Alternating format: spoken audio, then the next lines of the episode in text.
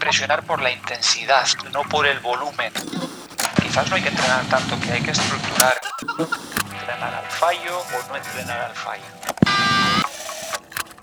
Oye, sin cortes ni nada. Bienvenidos a Training Culture Cafe, the science behind the culture of training with Coach Mike and the boys.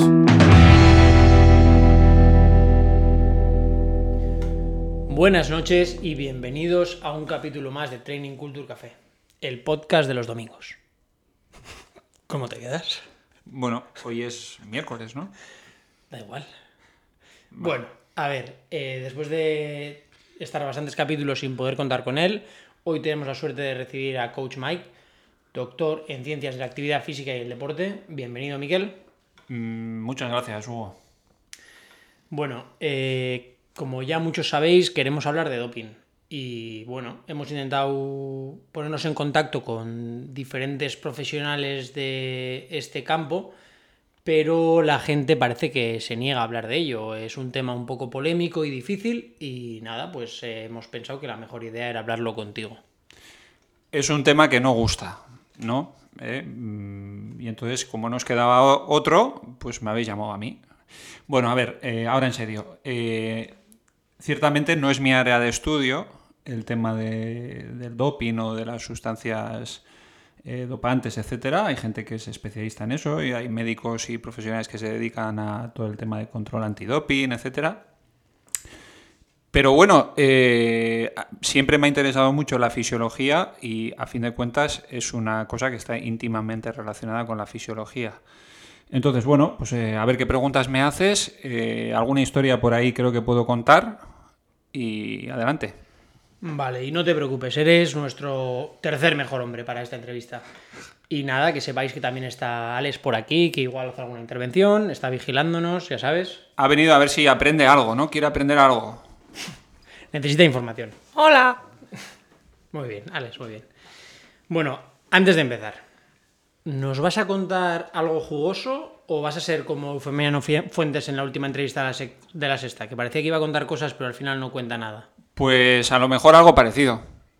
Eh, la cuestión es que mm, yo no soy Eufemiano Fuentes y no me he visto nunca envuelto en una cuestión de esas ni, ni por asomo.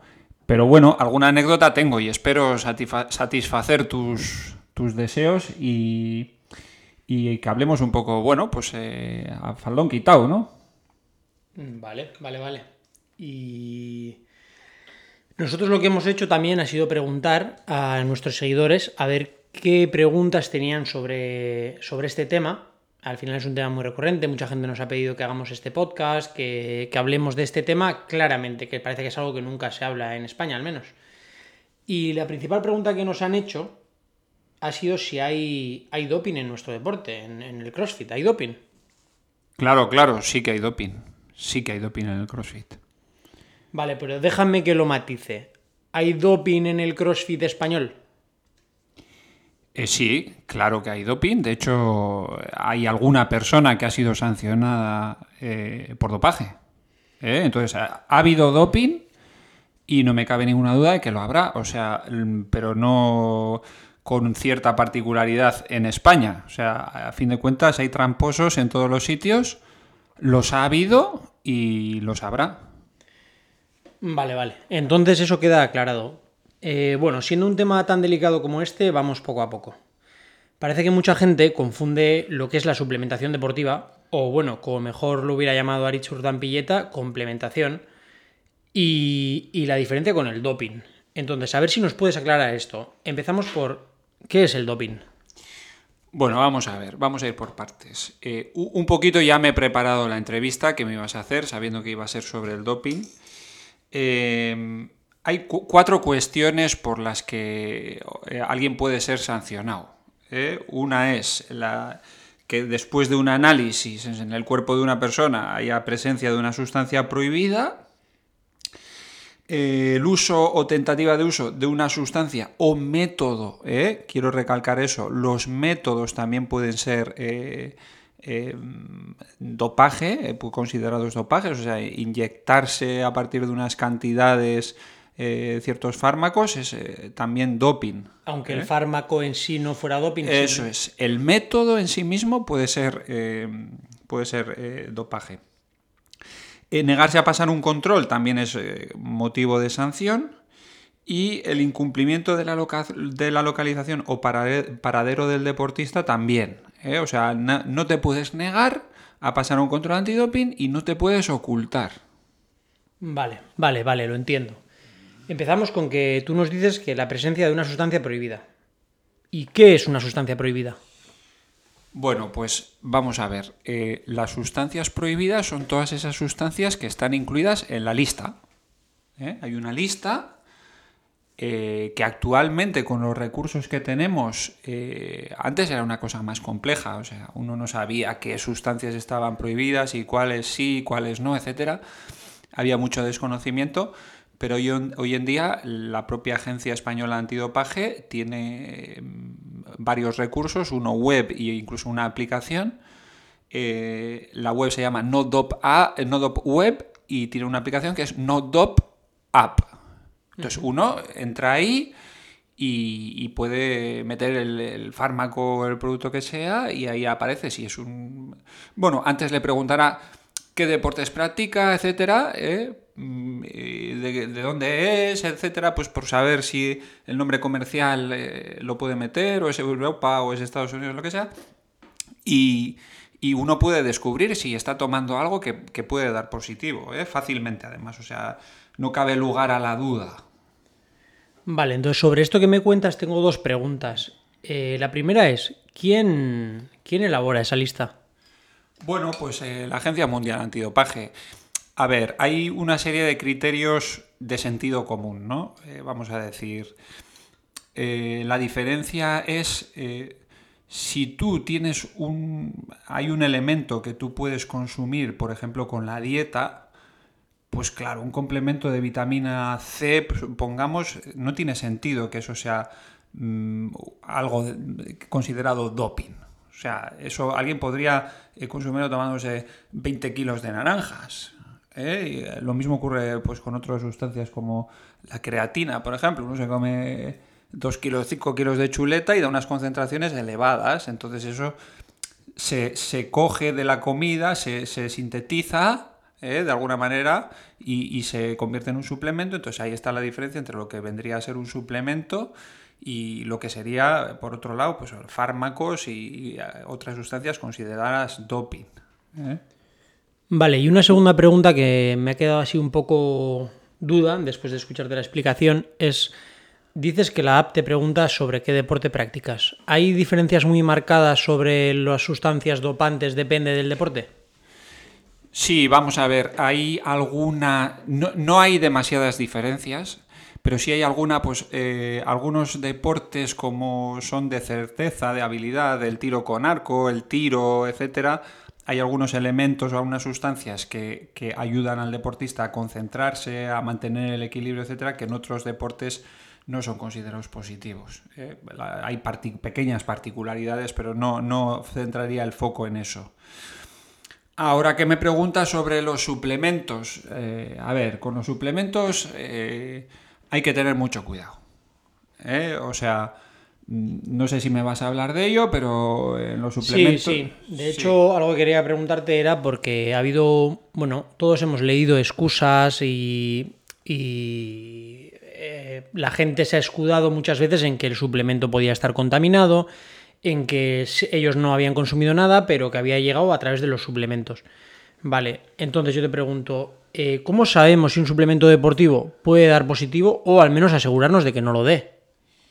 Bueno, pues es una pregunta súper interesante. Yo creo que los deportistas eh, de CrossFit, eh, bueno, todos en general, pero nuestros oyentes, los de CrossFit, tienen que tener en cuenta, sobre todo aquellos deportistas que son muy buenos, que en un momento dado pueden pasar por un control antidoping.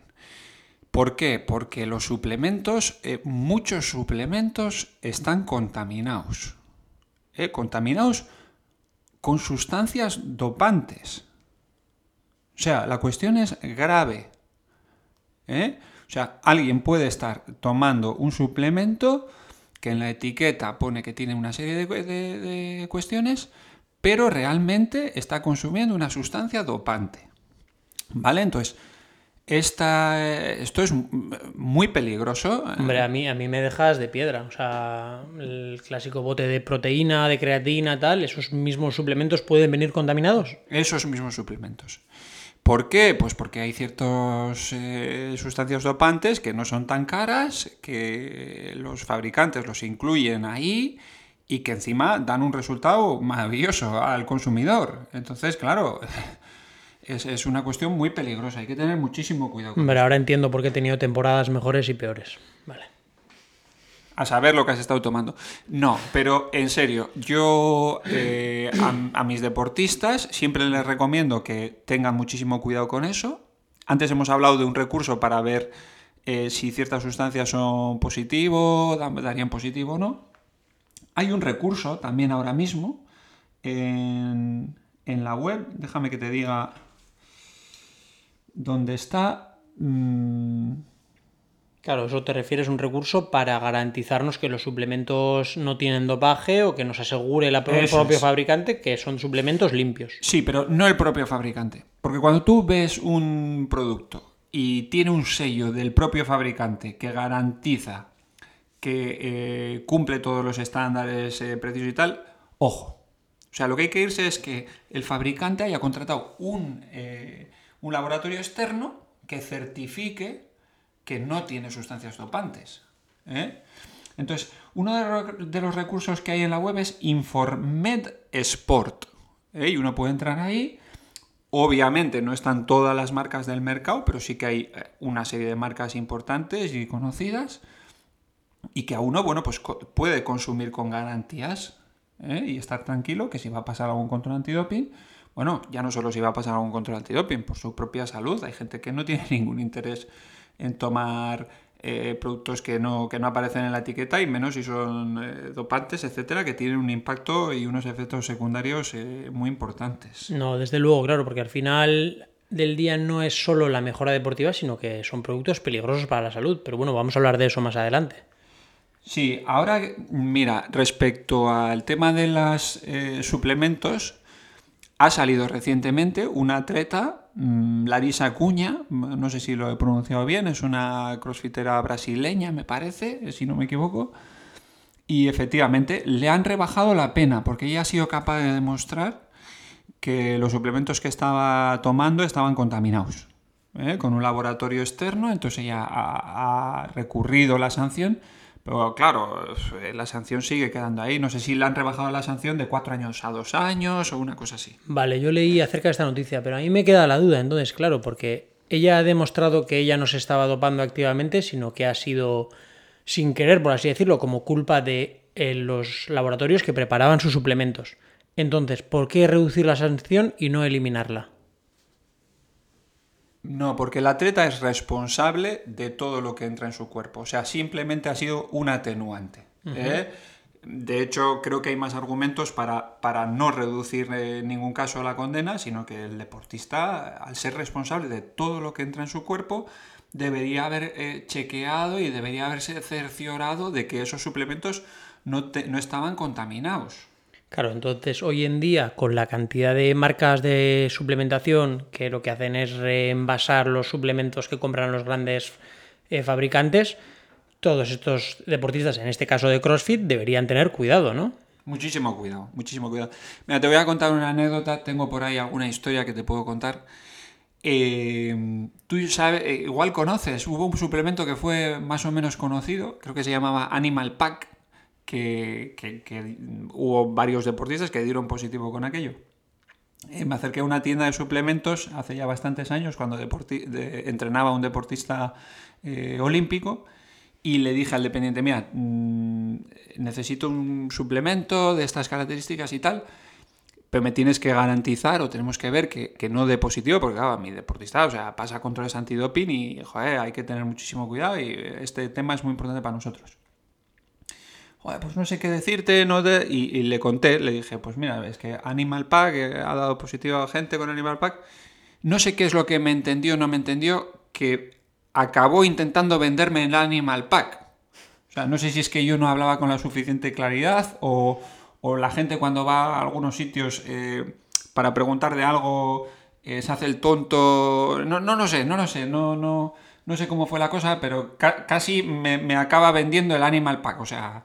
Pero entiendo que era un suplemento que activamente ponían una sustancia dopante adrede o... Pues no lo- eh, esa pregunta ya no lo sabemos, si Ah, ahí vale. incluye... ¿Y esto era similar al Jack 3D aquel con el que varios crossfitters, entre ellos Ben Bergeron, dieron positivo en su día? Pues el Ben Bergeron dio positivo también, sí, efectivamente. Y aqu- en aquella ocasión también eh, adujeron aquel desconocimiento, aquella contaminación en suplementos, etcétera, y no sé cómo quedó la sanción aquella. Vale, vale, vale, entiendo. Y, joder, es que es un montón de cosas. Y, y CrossFit cómo hace para controlar todo esto? ¿Qué, qué medidas toma? ¿O cómo se aseguran de que la gente vaya limpia? Bueno, pues eh, CrossFit, al no ser un deporte olímpico y no estar tan homogeneizado, vamos a decir, con todos los deportes olímpicos que más o menos van con la WADA, con la Organización Mundial Antidopaje, etcétera, aunque hacen mención a ella, tienen su propio drug testing program, vamos a decir. Eh, uno cuando se lee las normas que publican todos los años, eh, CrossFit eh, aparece, aparece citado dicho documento. Y entonces ahí pues aparece algo muy similar a lo que te puede estar solicitando la WADA. eh, la lista de sustancias dopantes son las mismas, mencionan a ella. Y también eh, solicitan, esto es algo que la gente no sabe, solicitan a los deportistas que estén localizables. Claro.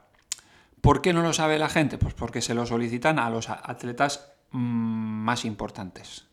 Eh, o sea, con todo el cariño, a CrossFit, pues el que ha quedado en el Open de España, el número 30 o 20 o... cuidado, a, ver, a ver quién es el que ha quedado en 1.30 o 20. Ahora se van a pensar que lo estás diciendo a No, pero no, le- no, no le- no les interesa, no les interesa. O sea, Bueno, pero lo- con eso mismo, bueno, eh, Alex, no sé si podrías acercarte tú aquí y comentarnos qué es lo que a ti CrossFit como deportista te ha pedido en cuanto a test de drogas o hacia si estar localizable, siendo eh, un atleta Games.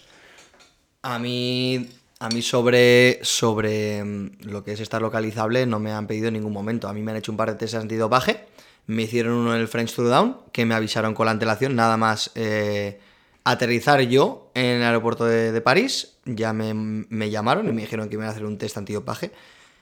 Que bueno, que podía ser hoy o mañana, o sea, ese fue el, el, el- el, bueno, lo que me dijeron El aviso. el aviso. Y luego otro que me hicieron en los games, que, que, bueno, ese fue totalmente por sorpresa. Me dijeron, oye, acompáñanos y vas a mirar este frasquito. Pero eso es toda la información que he tenido hasta el momento. El frasquito era muy pequeño. Eh, sí, era un frasquito de diminuto. Vale, perfecto, gracias. Y oye, Mike, en todo este tema, ¿el dinero es importante? Sí, sí, mira, y para, para complementar un poco lo que ha dicho Alex, yo no he conocido a ningún atleta español que lo tengan en la lista de atletas localizables. Ellos sí se hacen eco, porque he leído la noticia alguna vez, de que fuera de temporada han hecho los test a Tia Claire o a Patrick Bellner o etcétera. ¿eh? Eso sí que lo he leído yo. eh, no sé hasta qué punto, bueno, pues eh, ¿Y, y no tendría sentido al menos tener a los atletas que hayan dado positivo en algún momento, sean o no el número 1, 2, 3 o 4? Si no me equivoco, sí que a los atletas que han dado positivo alguna vez también les han hecho algún control. ¿eh? Luego, si, queremos, si quieres, hablaremos del famoso Ricky Garar. Eh, pero bueno, entonces, ¿qué te quiero decir con eso? Que todo el tema de la estar localizable, etcétera, que es muy farragoso, eh, creo que se lo hacen solo a los atletas top, top que están ahí todos los años, incluso creo que a los atletas de podium. El resto de atletas, pues cuando llegan a Games y cuando hacen algún sanction event, pues pueden pasar algún control por sorpresa. Y efectivamente, como tú decías, eh, claro, el dinero es importante. A veces, eh, por ignorancia, eh, solemos decir, pues, pues que hagan test de doping a todos, ¿no? Que hagan más test, que tal. Claro, la cuestión es que los test son caros. Los test los tienen que hacer laboratorios eh, con una serie de certificaciones. En España, que yo sepa, hasta hace unos años al menos solo había dos, uno en Madrid y otro en Barcelona.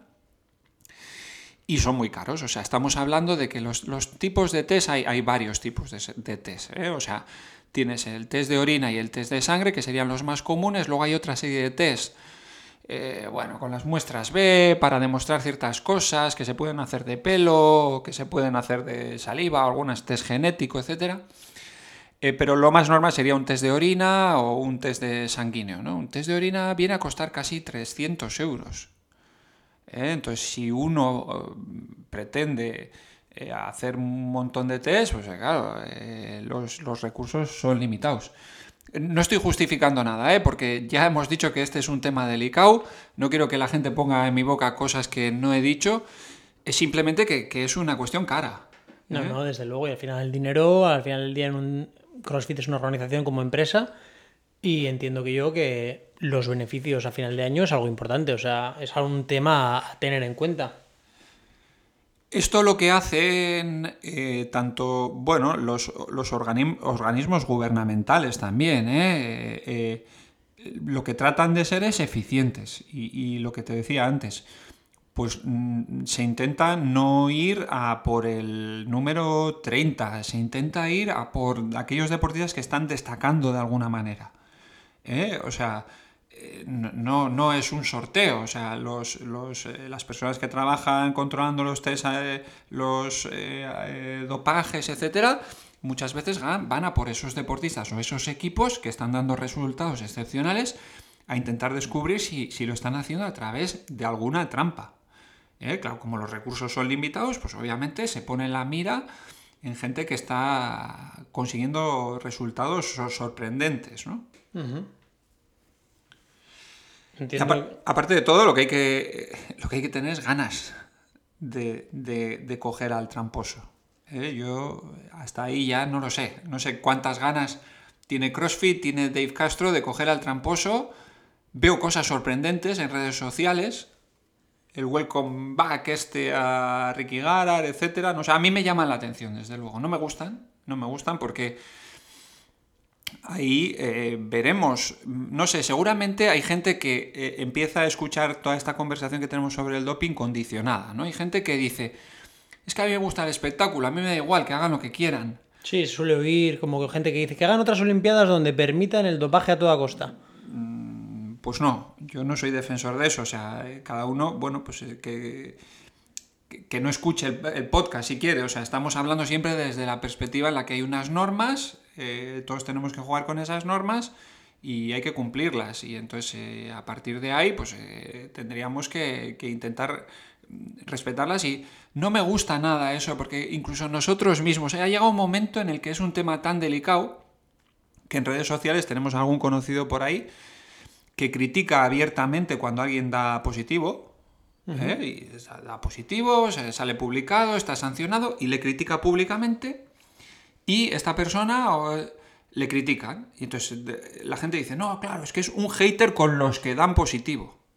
Ah, claro que es un hater con los que dan positivo. Es que, es que los que justifican el positivo so- es a las personas a las que yo no entiendo, ¿no? Con excusas tan absurdas como no, todos, todos van dopados, etcétera, etcétera. Ahora hablamos de eso si quieres, pero, no, pero desde, bueno. desde luego. A mí, de hecho, ya que sacas ese tema, a mí me llama la atención poderosamente cómo hay gente que sí que estigmatiza mucho a algunos atletas que han, han sido sancionados, pero sin embargo defiende a otros.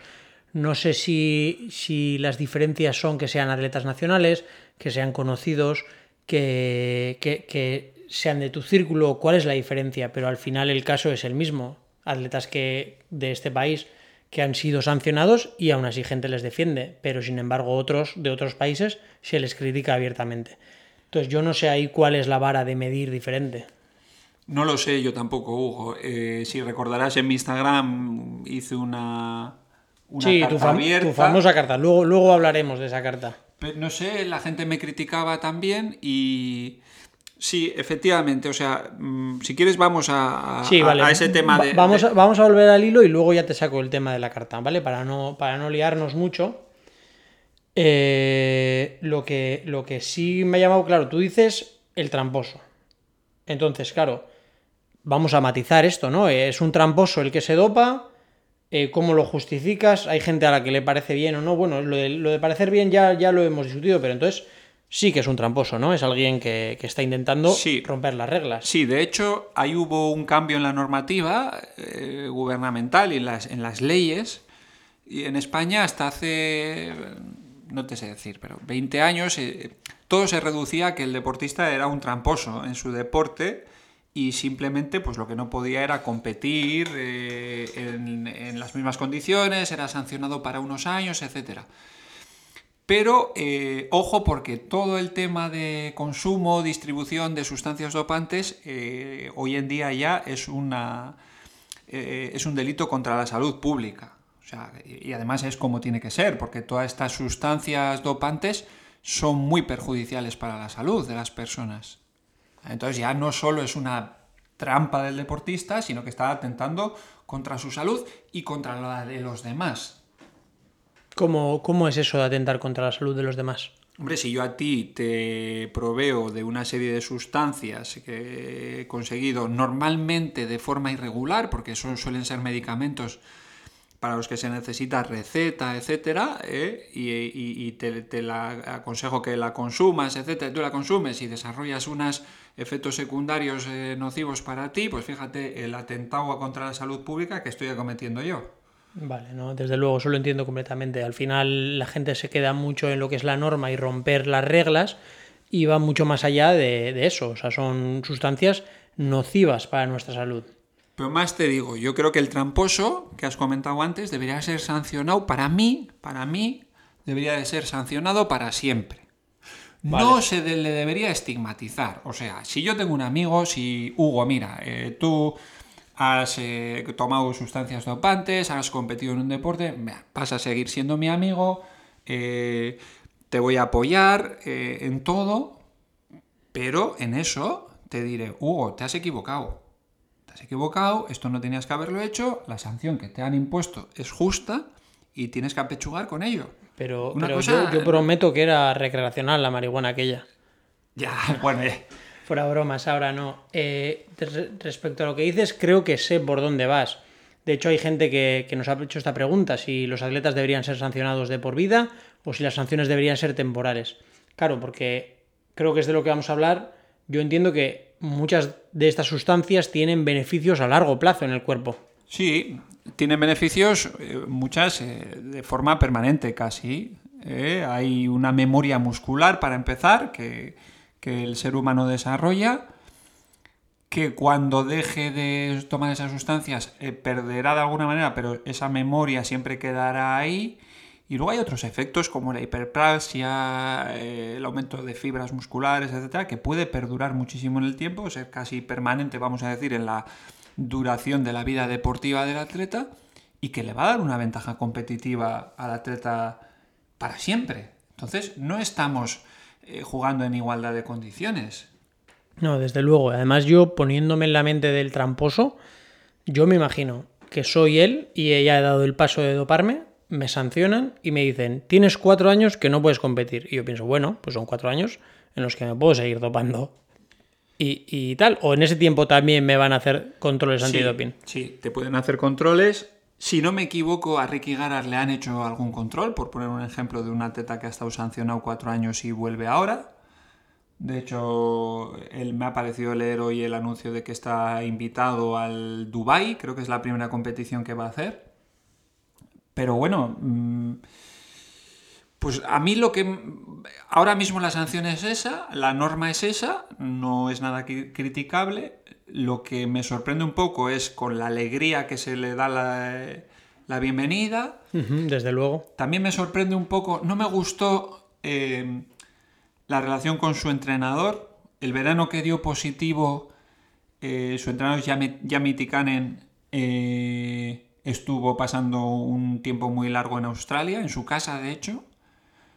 Eh, yo le seguía con cierto interés, porque además viven en una zona australiana que me gusta mucho, la ciudad es muy bonita, hacían cosas muy, muy ociosas, etc. Eh, y su entrenador decía que estaba aprendiendo mucho, que estaba aprendiendo muchas cosas, y posterior, eh, Ricky Garas fue a los Games, destacó muchísimo en su rendimiento, hizo un PR de Snatch, no me acuerdo No, no- no sé si lo mejoró 10 kilos en competición. Hizo un intento con eh, 15 kilos más y casi lo mete. Y, y bueno, al final dio, dio positivo. Eh, Su entrenador publicó luego que bueno, que él no sabía nada, etcétera. Mm, No sé, vosotros sabréis. Que lavarse las manos como todos y... y- lo, lo que sí sé es que estuve viendo en su casa tres meses antes y, y, bueno, pues uno nunca sabe sus atletas qué es lo que están haciendo durante todo el tiempo, pero bueno, cuando alguien casi vive contigo, pues yo creo que sí puedes ver o puedes intuir o puedes indagar cosas. Sí, sí, eso, eso es así. Hombre, yo en ese sentido sí me acuerdo que Ricky Garar me hizo ganar la porra de aquel año cuando elegíamos los atletas. Así Tú que eres, eso. eres muy cuco. Elegí bien, le vi Pau, vi que iba por el camino y dije voy a elegirle. Encima, entiendo que la legislación de cada país será diferente respecto al tema del doping, ¿no? Sí, por ejemplo, sobre todo con el tema de las sanciones y con el tema relacionado con la ética y moral de lo que es haber dado positivo. O sea, eh, por ejemplo, en Australia mm, los deportistas no pueden volver a pisar una instalación pública si han dado positivo por dopaje. ¿Eh? ¿Por qué? Porque son la imagen de, para los niños. Se utiliza su imagen para la promoción del deporte. Entonces, eh, bueno, es que han sido unos trampos. Han hecho justo, justo lo, que, no hay que hacer. o sea, sí. justo lo contrario de lo que es el espíritu deportivo. Y, ¿eh? y esto se aplica aunque el positivo haya sido aplicado en CrossFit, que no es, un, no es una federación como tal, o...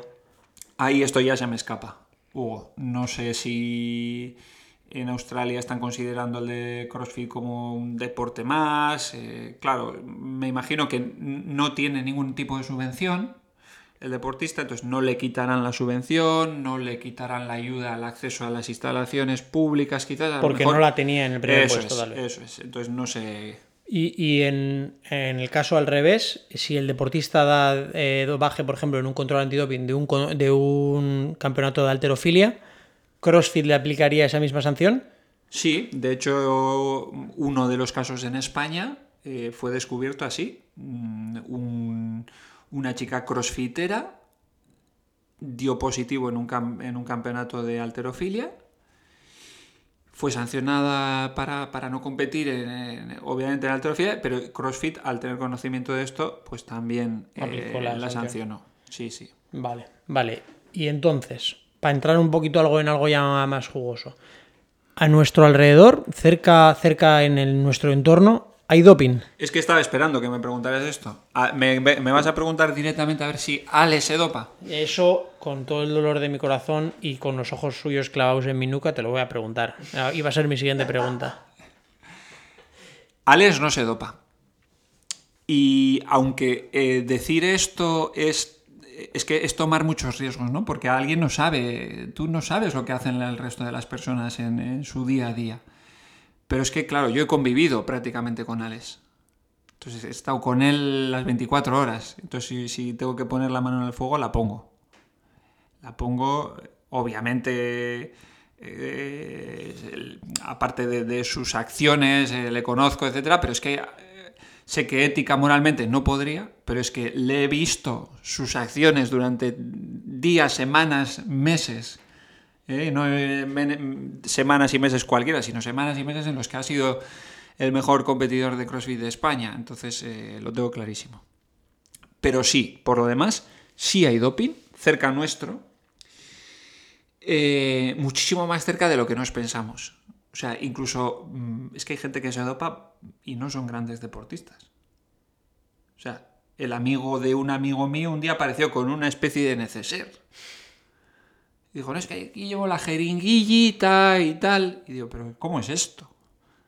Pues sí, ahí llevaba sus sustancias, su jeringuilla. Se suele utilizar las jeringuillas para una serie de productos como la testosterona, etcétera, porque al inyectarse tienen menos, eh, tienen menos efectos secundarios que al tomarlo de vía oral. ¿eh? Entonces, eh, mucha gente suele pecar de, de inyectarse. Pero las estadísticas tampoco dicen que haya tantos casos de dopaje.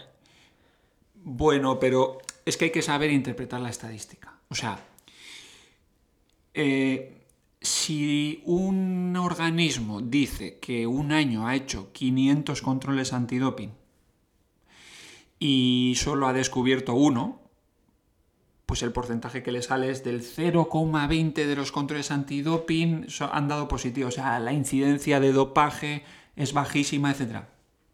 Eso no está bien.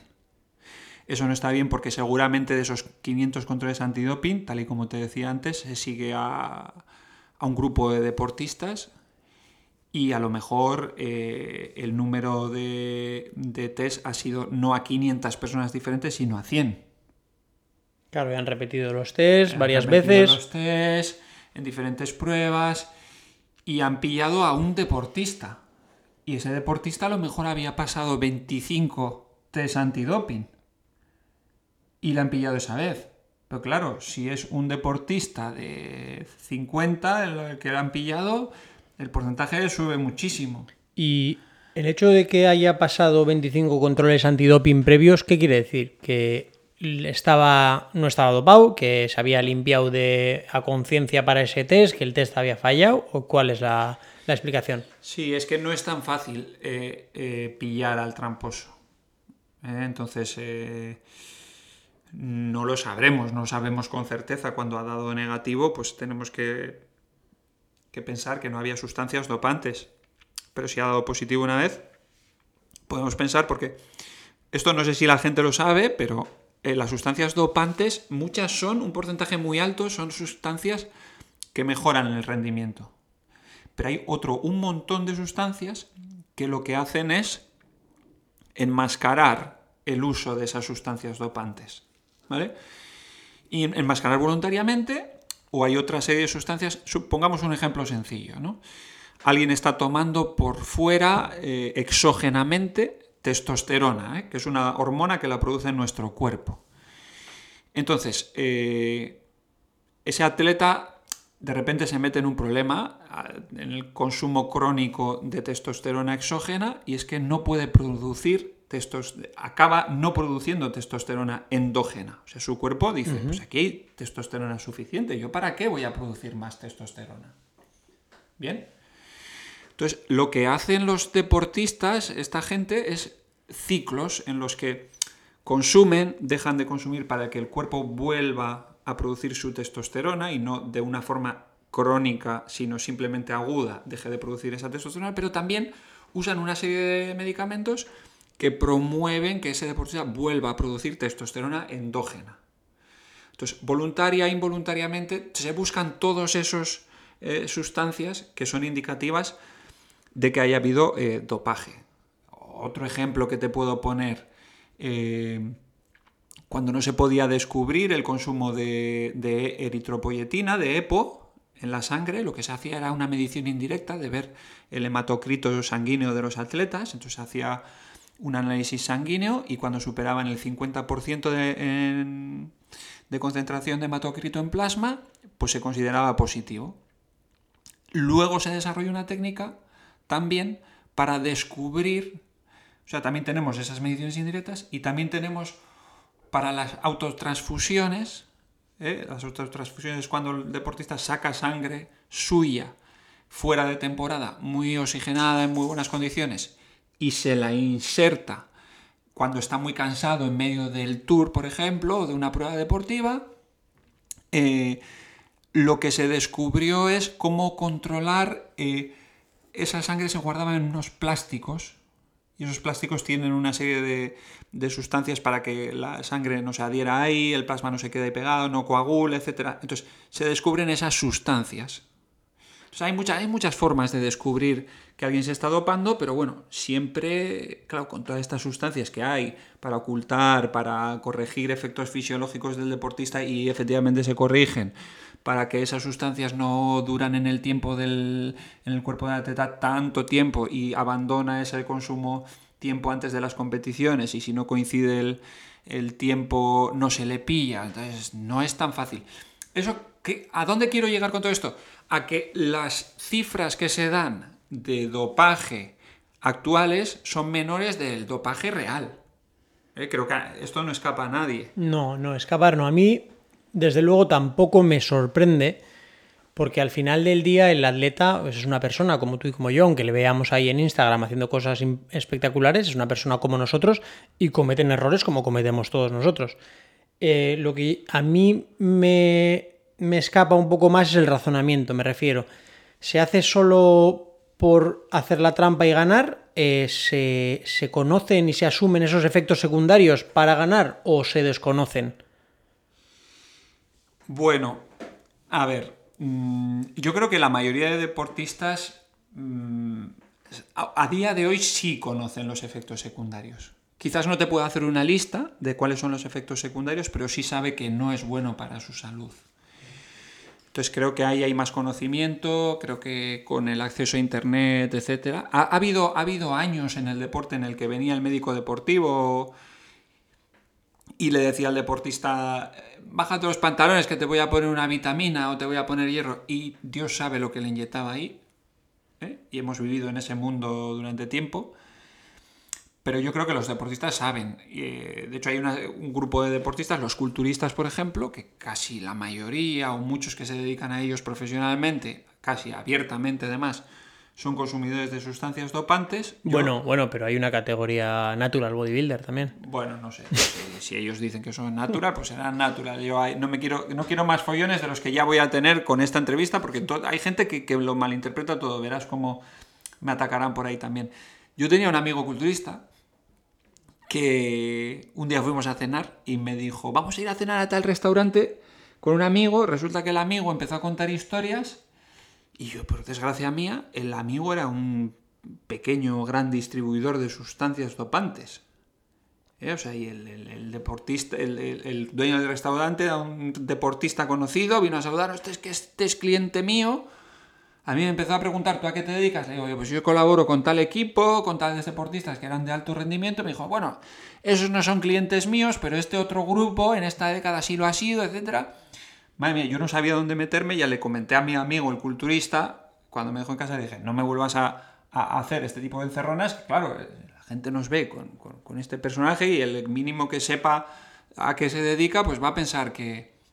Entonces, conclusión, sí está cerca de nuestro entorno, los atletas sí saben más o menos que eso que está prohibido y que son, tiene efectos secundarios, y como son además sustancias que son difíciles de conseguir, o sea, resulta que este personaje, que es distribuidor, te da algo. Y tú tienes que pensar que ese algo que te da, porque si, si los suplementos están contaminados, imagínate estas sustancias, uno la certeza que puede tener de que son lo que te están diciendo que son.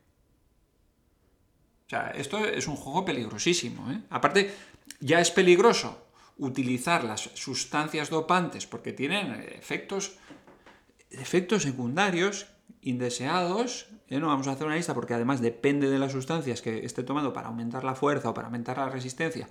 Tienen una serie de efectos o otros, pero muy malos para la salud. Estamos hablando desde, desde infartos a producir cánceres, etcétera. O sea, esto no es ningún juego.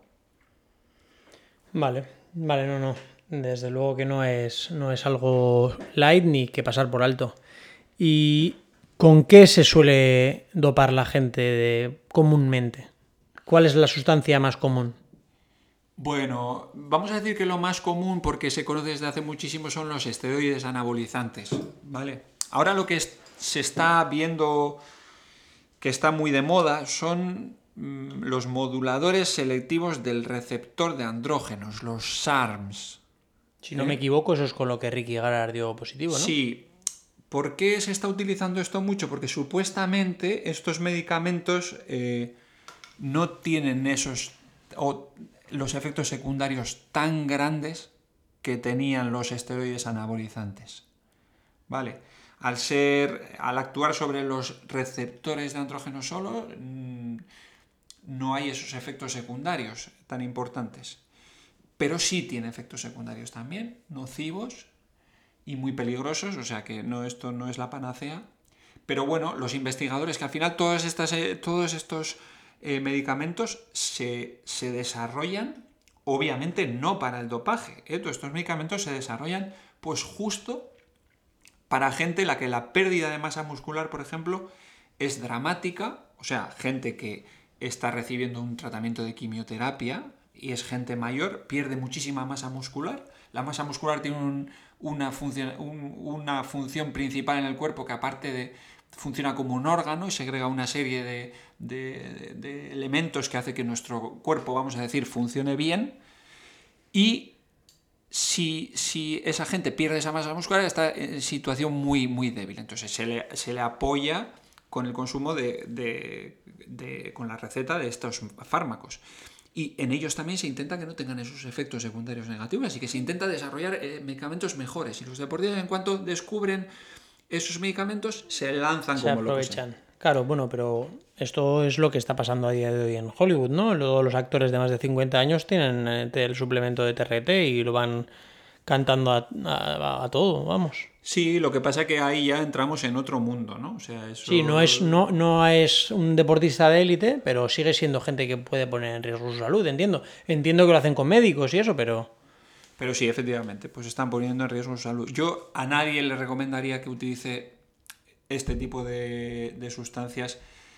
A fin de cuentas, todos los, por ejemplo, los elementos hormonales, o sea, las sustancias hormonales, aunque dentro de nuestro cuerpo cuando hacemos deporte hay un axis testosterona cortisol que se modifica y que con el consumo de testosterona externa el deportista mejora, etcétera.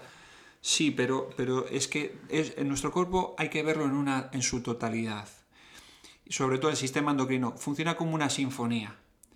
Y si nosotros empezamos a jugar a ser dioses o a jugar a ser médicos, muy importante incluso los médicos cuando juegan a ser dioses, esa sinfonía ya suena mal y empieza a descolocar el resto del cuerpo. Entonces hay unos efectos que mm, son muy rápidos, hay unos efectos que son a medio plazo y otros efectos que son a, largo plazo.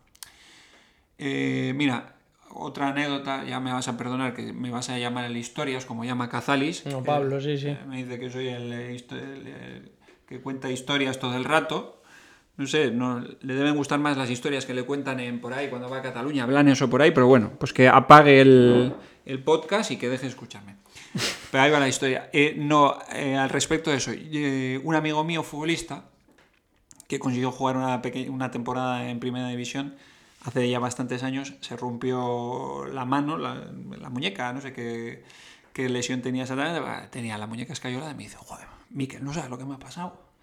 Pues nada, que mientras estaba, estaba lesionado, vine aquí al gimnasio y, y, joder, había aquí un cachas que estaba entrenando, me dijo, ah, te has lesionado la muñeca, no pasa nada, eso, mira, te voy a dar yo unas pastillas, tú te tomas esto, te vas a ver, vas a recuperar rapidísimo.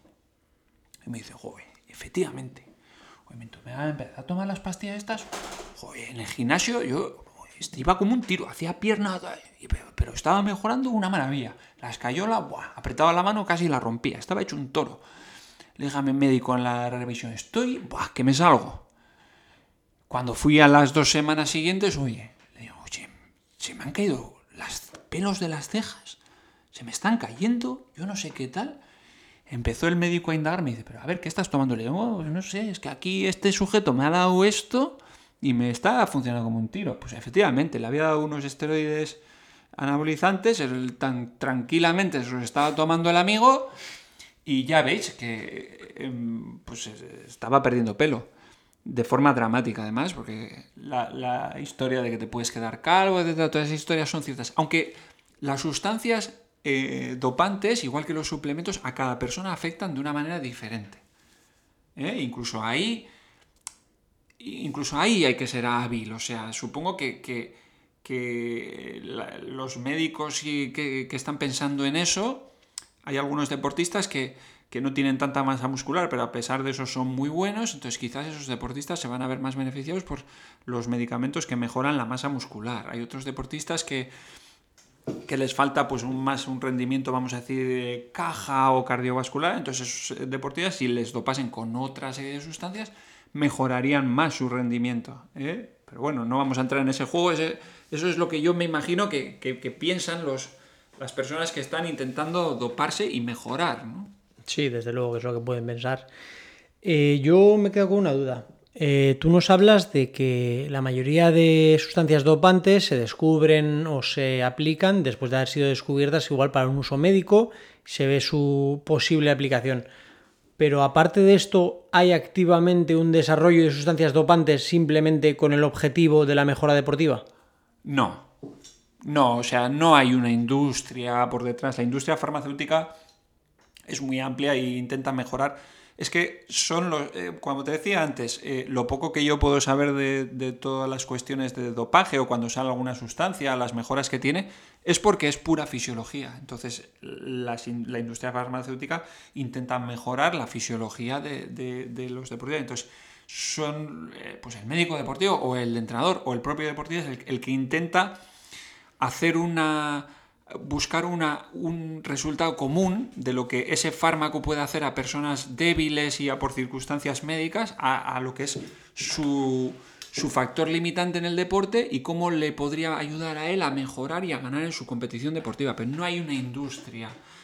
Lo que sí puede haber ahí con Nike, hubo, eh, ¿os acordáis el grupo aquel de Nike que estaba en Estados Unidos, en una zona, en un departamento y tal? Lo que puede haber es una especie de ocultamiento de un grupo o que, que, que se acerca a una especie de farmacéutica y que ésta le ayuda, pero, pero no hay un desarrollo exclusivo para eso. O sea, no hay una industria negra en el mercado negro que se dedique No, a... así como sí ha existido el doping eh, pues de estados. Sí, sí, luego hablaremos de eso, de ¿eh? hecho. Yo ahora te voy a poner un poco en, en una situación que puede ser un poco eh, comprometedora. Me marcho. De- depende cómo lo interprete la gente, claro. O sea, la, el- la pregunta y la respuesta en sí no tienen ningún este, pero la gente puede interpretar esto de muchas maneras. Es una conversación que ya hemos tenido alguna vez y ya nos has explicado esto, pero bueno, para que la gente yo creo que es algo interesante. Aparte de, de test de orina, de sangre, eh, genéticos o de pelo, como hemos visto, eh, ¿hay más maneras de ver cómo alguien se está dopando? Al menos indicadores fuera de hacer estos análisis para poder intuir si alguien está dopándose. Mm, Bueno, vamos a ver. Mm, Ciertamente es imposible, ¿vale? Pero, pero indicadores puede haber alguno. Puede haber alguno. Eh, mm, para empezar, mira, eh, yo tuve la suerte de tener eh, como profesor del doctorado a Keijo Hakkinen, que es uno de los mejores investigadores en ciencias del deporte que ha habido, y ellos legalmente en los años 80 hicieron pruebas con, con- con esteroides anabolizantes, etcétera, con deportistas. Eh, bueno, pues porque la ética lo permitía por aquel entonces, estaba permitido, se quería descubrir cosas. ¿Y qué ocurría? Pues que eh, los deportistas normalmente tienen una, eh, un límite de mejora. O sea, van mejorando hasta que llega un punto en el que hay un plató en el que el deportista sigue mejorando, pero a una velocidad muchísimo más lenta. O sea, cuando uno llega al gimnasio y dice, en un año he hecho 60 kilos de snatch, en otro año voy a hacer 120 kilos de snatch, en el tercer año 180 kilos de snatch. No. El primer año hace 60, el segundo año mejora 20 más, hasta 80, el tercero 10 más, 90, y luego va sumando de 2 kilos en 2 kilos, por poner un ejemplo. Entonces, eso sería un indicador, porque lo, cuando, lo que sí observaron esta gente en Finlandia es que cuando alguien está tomando sustancias dopantes, las mejoras son, no acaban. Ese plato, esa meseta, eh, es muchísimo menos pronunciada. ¿eh? Sigue, sigue mejorando la teta, la teta sigue mejorando. Entonces, esa mejora constante puede ser indicador de. o esa mejora constante muy pronunciada puede ser indicador de algo. Hay que ver también con la lupa bien por qué se están dando esas mejoras, si son mejoras técnicas o si son mejoras simplemente de su físico. Claro, sobre todo al principio, las mejoras técnicas, todo el rango que tienes para mejorar, pues te hará subir muchos kilos.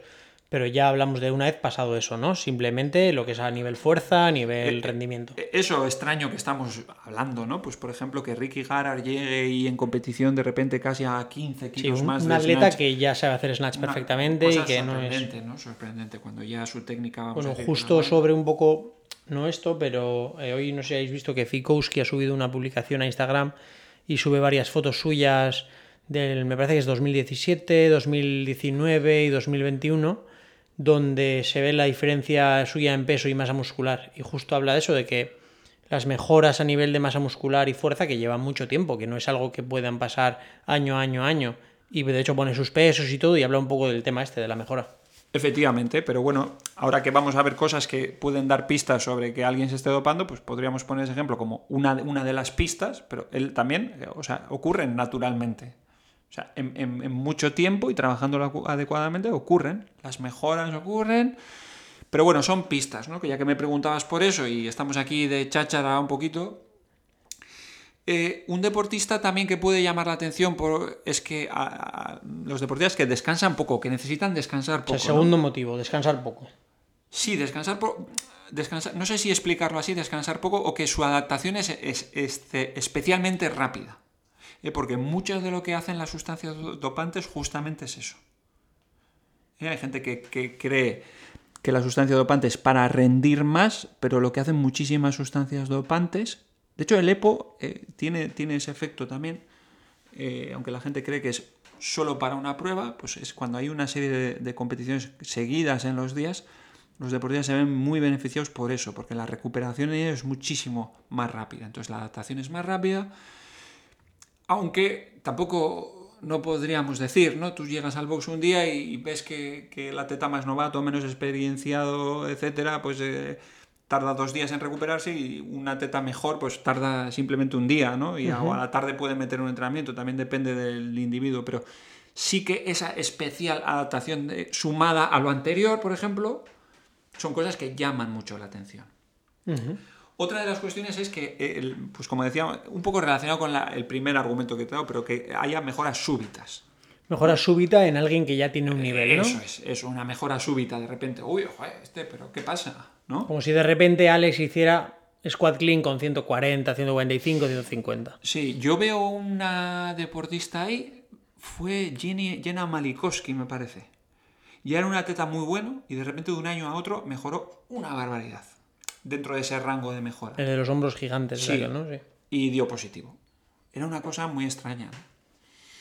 Eh, otra de las razones que podemos ver son los efectos secundarios. O sea, físicamente hay una serie de, de sustancias que, que- que traen al, al físico. Antes hemos dicho pérdida de pelo o el acné, una serie de cosas así que son muy llamativas que pueden ser indicador de, de que ahí está pasando algo raro. ¿Y son solo físicos los efectos secundarios?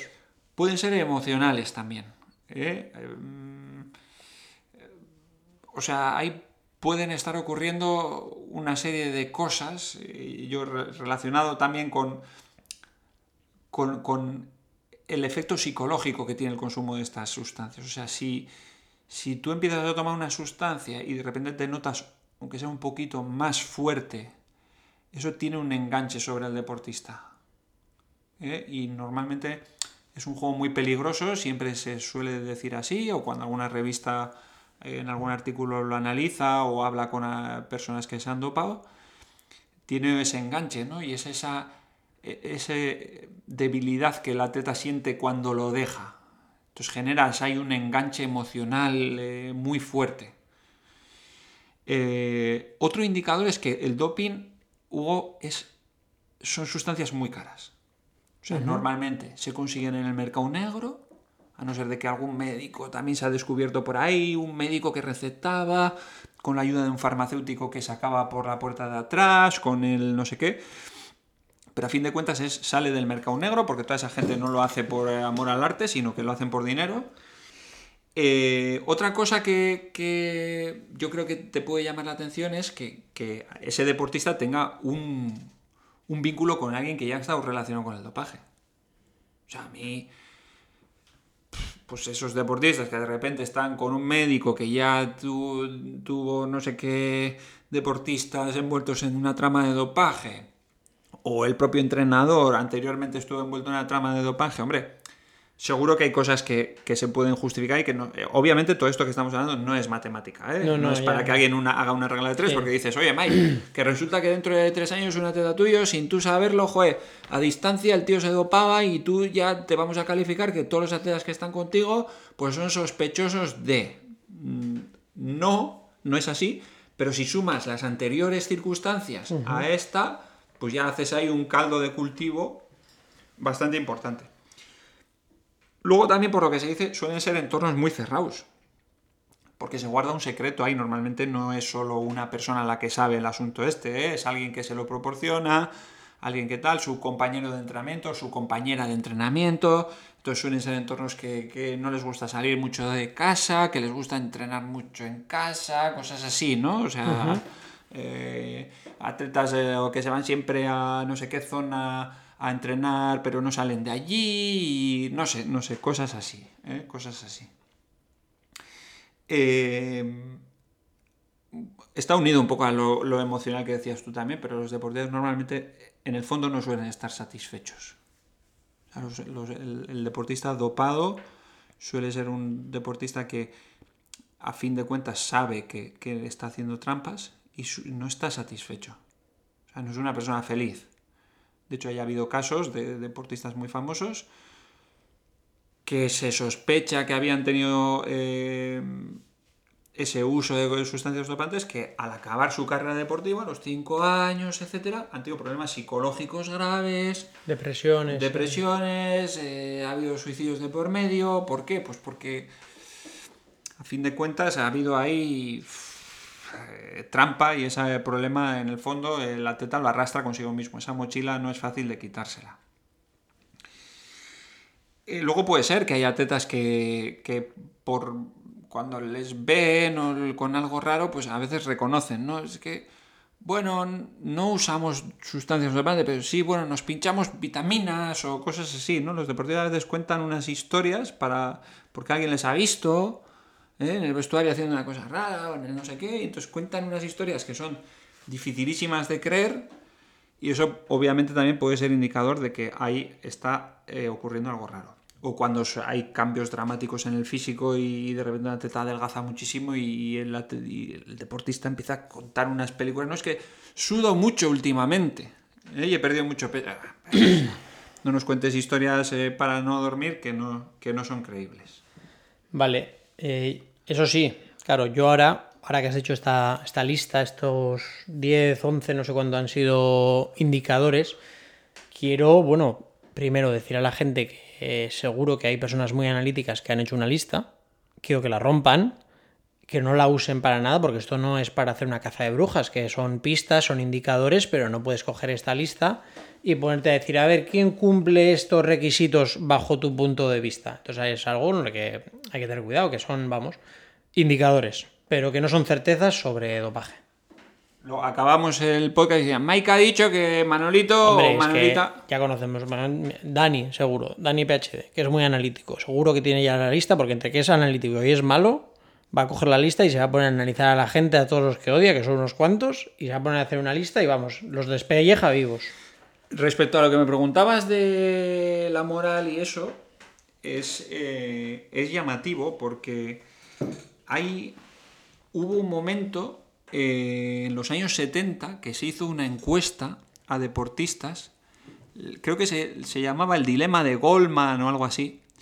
La, la encuesta consistía en lo siguiente, le proponían a los atletas, le decían, ¿tomarías una sustancia que te hace ganar las Olimpiadas? Aun sabiendo que fallecerás a los 5 años?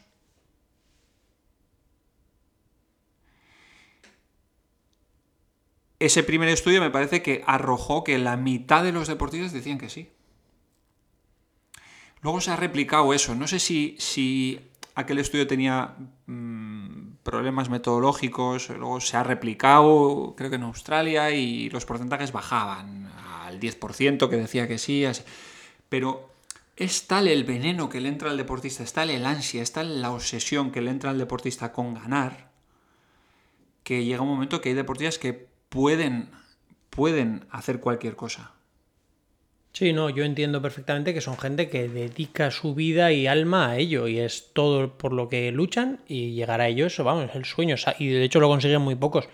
Pues el sacrificio que sé que va de la mano, a mí, vamos, a mí me parece una locura, pero ahora, una nota técnica, sí te voy a decir, como me metas esas pausas dramáticas tan largas, luego al editar el podcast me da muchos problemas porque veo unos silencios larguísimos y no sé lo que son. Yo creo que lo merecía. Sí, a ver, la teatralidad está muy bien, me gusta. Es que Hugo es, es impresionante. O sea, es.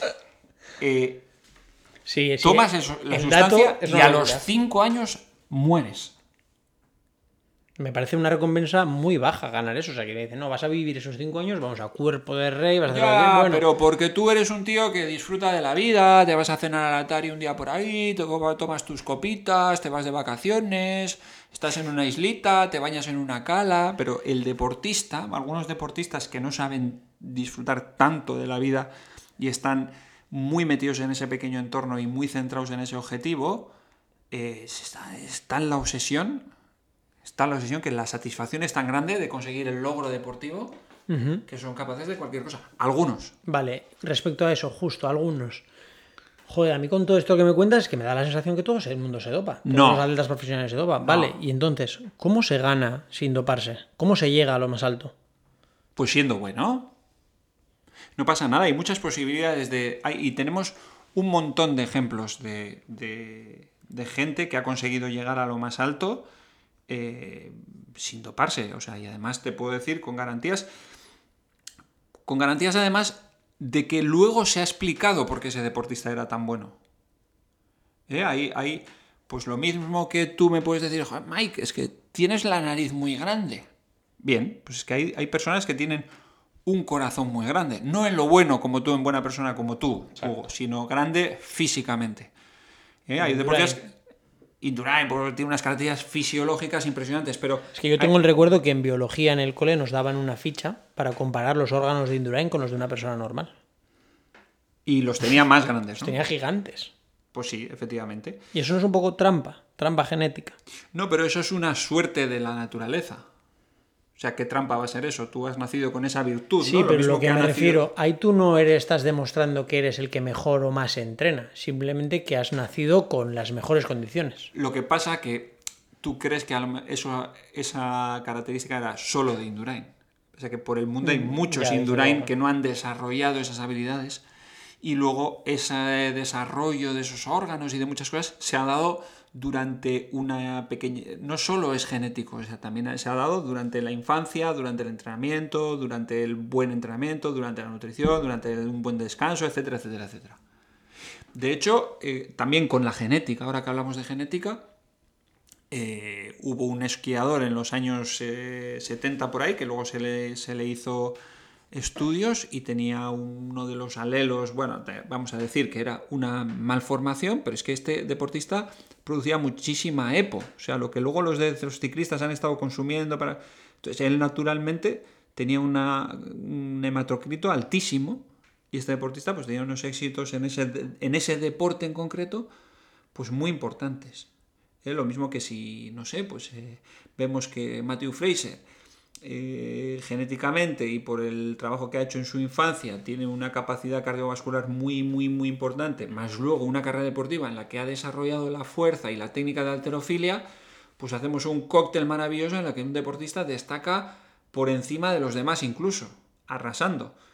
Y yo no me, no me extraña en absoluto, o sea, lo tomo con toda naturalidad de que ese deportista perfectamente ha podido conseguir todos esos logros sin ninguna sustancia dopante. De hecho, soy más eh, eh, proclive a pensar que no hay el consumo de esa. Existe el doping, existe cerca nuestro, pero en el alto rendimiento no es una regla de tres. Y hay muchísima gente y muchísimos deportistas que consiguen esos resultados sin doparse. Seguro además, Hugo. Vale, y una pregunta. Igual, igual que me perdonen los médicos si le estoy dando patadas aquí a la medicina y a las palabras médicas, pero, eh, por ejemplo, el, el chico este del que hablas, eh, Eroman Tiranta, el Sí. esquiador, Sí, de por sí, entonces él tenía una eritropoyetina más alta que los demás. sí. ¿vale? Y aunque eso fuera de manera legal, por así decir, que no, no tomaba nada, ¿no había algo que simplemente, aunque no te des positivo en ningún test, si tu EPO está por encima de tal nivel, lo, se consideraba que no podías competir? O... Pues si a ese deportista hubiese vivido en la época en la que más allá del 50% era considerado positivo, a este deportista lo hubiesen considerado positivo por consumo de EPO y no lo hubiesen dejado competir. Por eso cambiaron esa norma, porque sí que hay gente que genéticamente, de hecho, cuando hay deportistas que salen de los rangos para justificar esos rangos externos, pues suelen hacer el análisis genético suyo o de sus padres y de su familia también, para justificar que eso es una cuestión genética del deportista. Y ha, ha habido casos en los que pues, eso se demuestra perfectamente y el deportista no es sancionado. Vale, vale. Eh, Y ahora que vivimos en la época de la, de la genética que me dices, eh, hay algunas sustancias que se están descubriendo, como la miostatina, etcétera, para que veas la, animalidad del- que hay en la cabeza de algunos deportistas. Han intentado desarrollar ciertas cuestiones genéticas, como por ejemplo la producción de EPO. Se intentó con monos y se conseguía, solo que se morían. La miostatina, que regula el crecimiento muscular también, cuando se descubrió, en- normalmente se descubre en personas además, lo que pasa es que, como te he dicho antes, es una sinfonía y esa persona tiene modificado esa cuestión genética, pero tiene modificadas otras muchas que atenúan los efectos secundarios negativos que tiene muchas veces. O algunas veces de que la arrastran. sangre se le hacía más densa Ah, y demás, eso es, ¿no? arrastran esos eh, efectos secundarios. Pero, por ejemplo, lo del esquiador, pues tendría más EPO y no tendría ningún problema de coagulación, etcétera, porque tendría otros factores que autorregulaban su condición.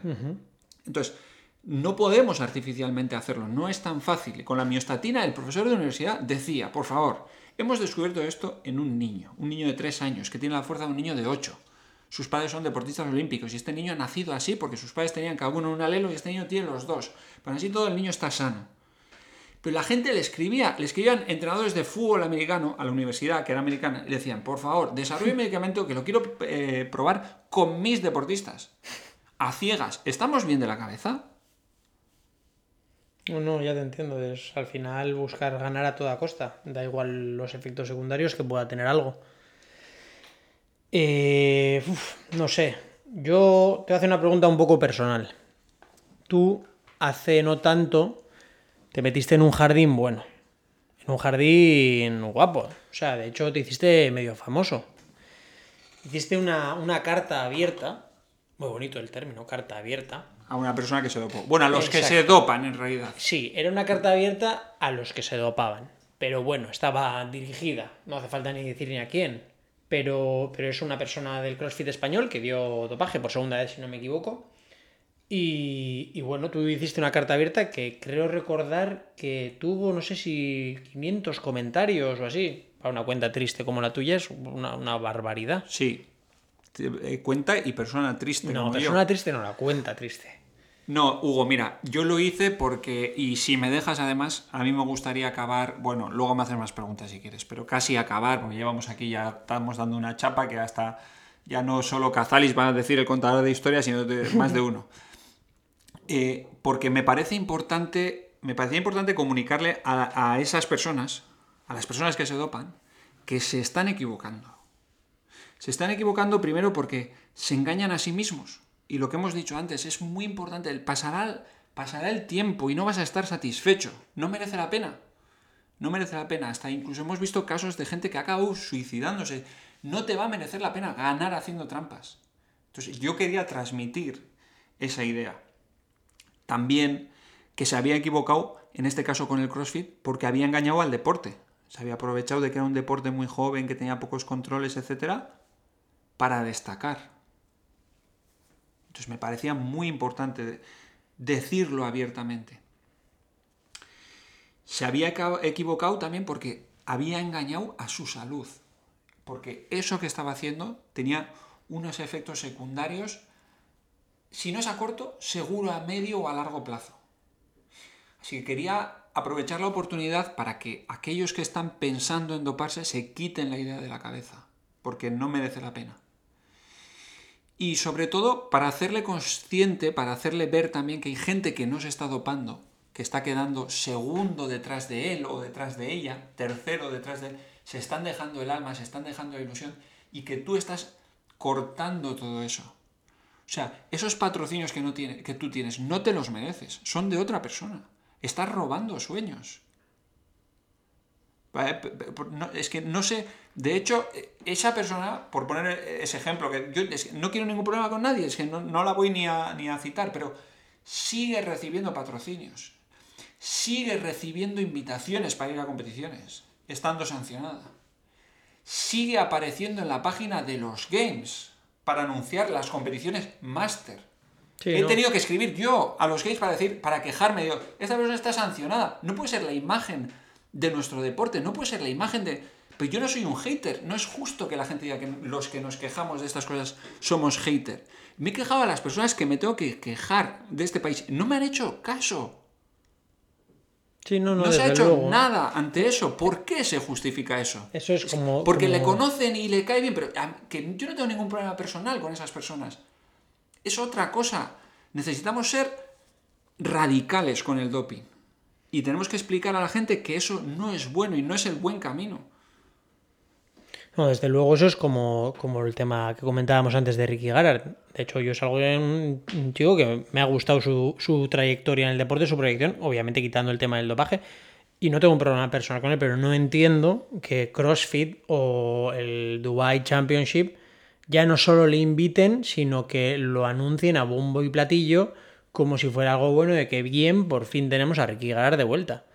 O sea, es algo que no entiendo, que es encima una, una ventaja ahora le vamos a dar dándole promoción. No, no entiendo eso. Es el show, bueno, yo creo que ha sido bastante claro y bueno, veremos qué pasa con, con Ricky Garard y compañía. Veremos, veremos qué pasa A si les si- vuelven a pillar. ¿qué, va a pasar? ¿Qué va a pasar si arrasa? Bueno, quiero recordarte que su hermano dio positivo también. De nuevo, ¿no? Es por segunda a- vez. a- al hilo de lo que comentábamos antes de los entornos, los entornos cerrados, que es que Vale, yo ahí me quedan nada, un par de preguntas y terminamos, que encima en el ordenador marca que quedan 548 horas solo de grabación, así que habrá que ir acabando. Eh, a ver, bueno, creo que todos o casi todos habremos visto el documental Icarus en Netflix y el que no lo haya visto se lo recomiendo encarecidamente. Eh, va acerca de- del dopaje de Estado, como, como, como comentábamos antes. Eh, la trama que involucra a Rusia en las Olimpiadas de invierno, en este caso, que querían ganar a toda costa y que no les importaba ya no que los atletas fueran limpiados, por decir entre comillas, a tiempo, sino que buscaron otra manera de hacerlo para poder ir, ir, dopados durante la competición. A mí la verdad que el método y tal se me parece alucinante, parece una película de espías, es, es algo increíble de ver. Entonces, a mí con, con esta historia, lo que a mí se me ocurre es una cosa. ¿Va siempre el control antidoping uno, dos o varios pasos por detrás del doping? Pues mm, en este caso no es que fuera por delante del doping, es que ellos que tenían que hacer los controles ya la trampa era, era terrible, ¿no? Porque, o sea, incluso hay una anécdota ahí que los botes en los que se guardan eh, los análisis, o sea, la de- el análisis de orina, por ejemplo, de los deportistas, que es una empresa suiza, que hace un cierre perfecto en el que se rompe la tapa y un poco el bote, no se puede abrir.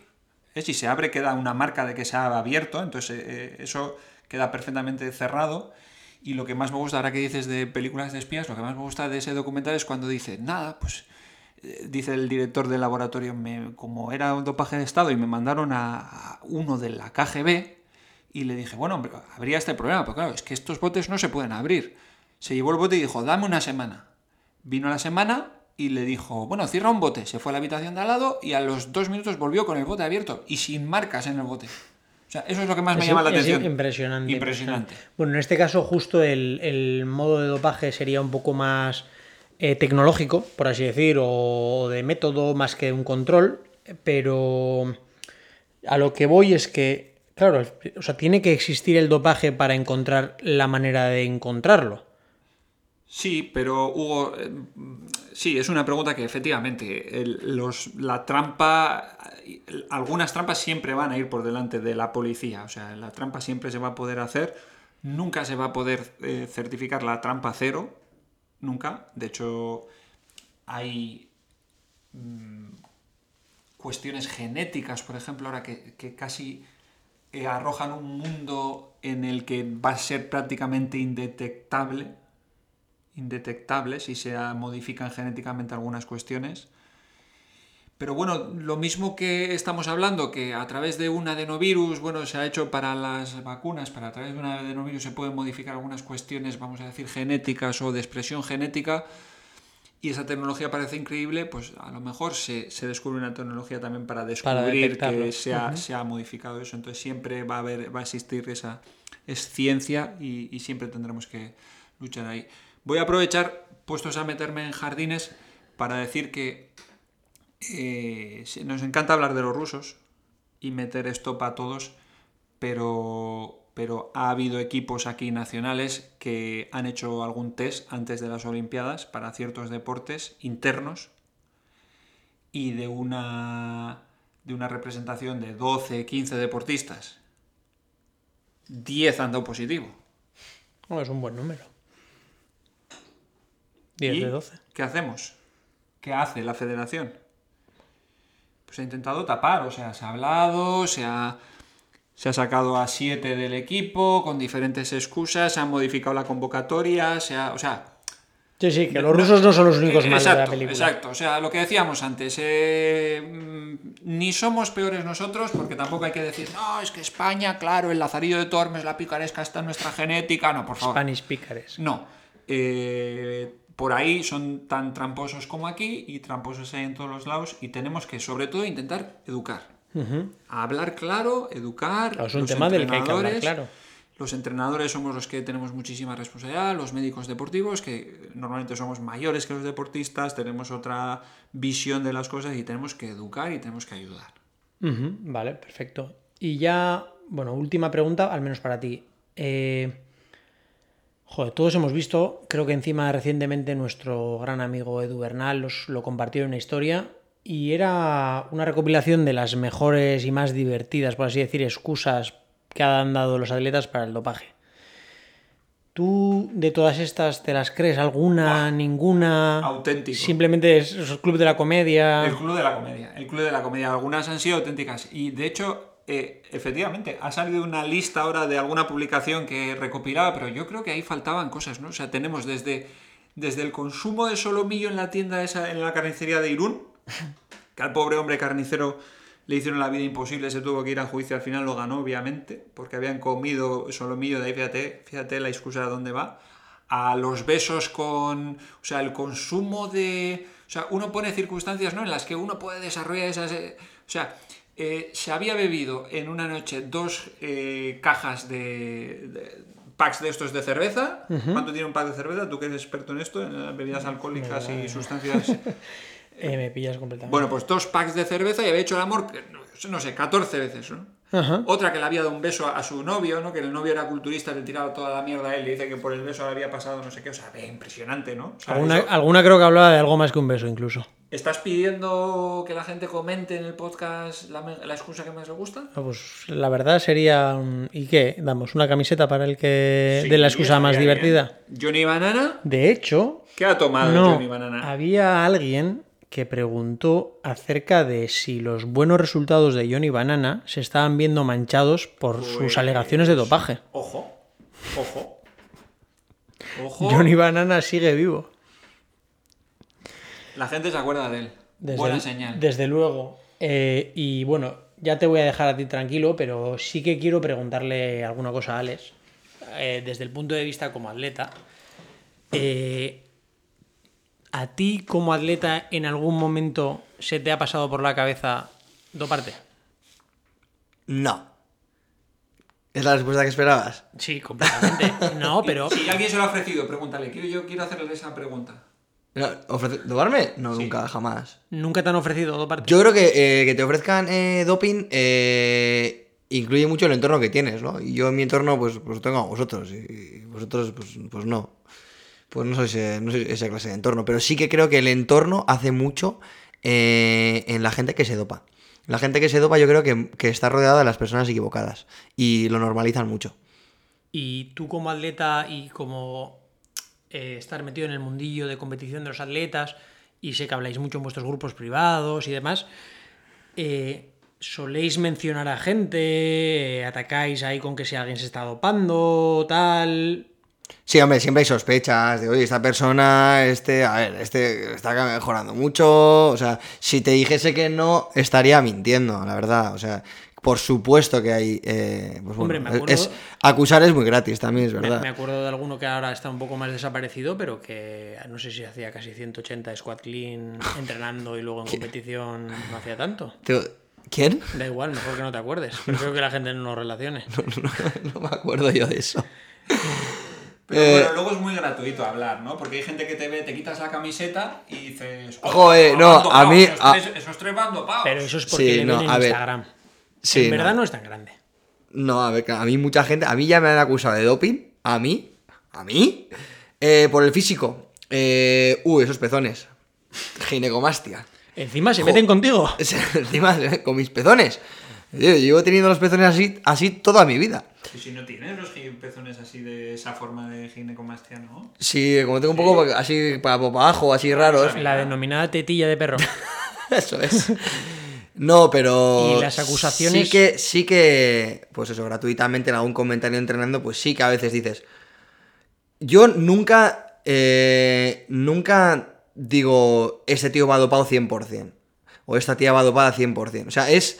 Es que, como ha dicho Mike, es que es muy difícil saberlo. No puedes. No tienes garantías de que una persona vaya dopada. Hay personas que son, pues. eh, eh, yo qué sé, milagros genéticos o que por lo que sea pues entrenan muy bien, eh, toleran mucho volumen de entrenamiento, mejoran muy rápido, pero pero hay cosas que llaman mucho mucho la atención y que son pues muy extrañas y obviamente pues eso se lo comentas.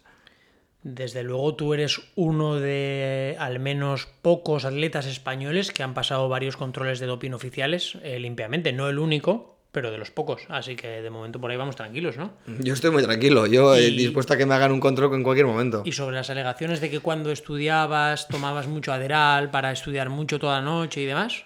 Eso es mentira, yo no he estudiado jamás. Vale, perfecto, es lo que quería escuchar. Eh, bueno, pues no sé si hay algo más que queráis decir aquí a nuestro público. Eh, Yo sí, que estoy muy en contra del dopaje y, y muy en contra de los tramposos. Es más, mm, a la gente que ha competido contra mí y que ha competido contra mí alguna vez y ha ido dopada y ha hecho trampas, no le deseo nada bueno.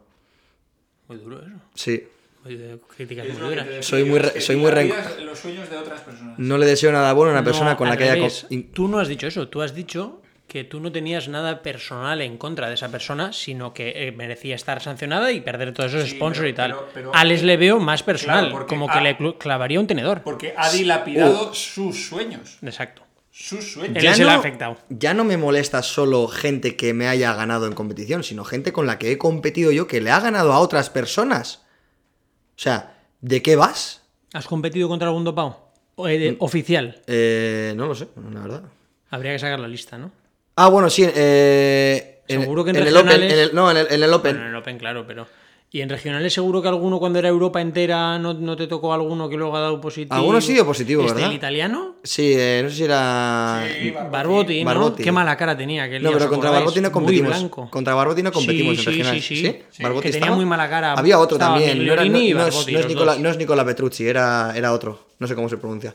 Que nos diga Valerio cómo se pronuncia. ¿Quieres que Bueno, le- ahora, ahora vais en equipos, ¿no, Alex? Ahora vamos en Pues equipos. sabes que en equipos está saliendo mucho positivo, ¿no? Es verdad. Bueno, pues a ver. esperemos, esperemos que no haya ninguna sorpresa, ¿no? Esperemos. Está la gente muy ansiosa de ver al equipo competir.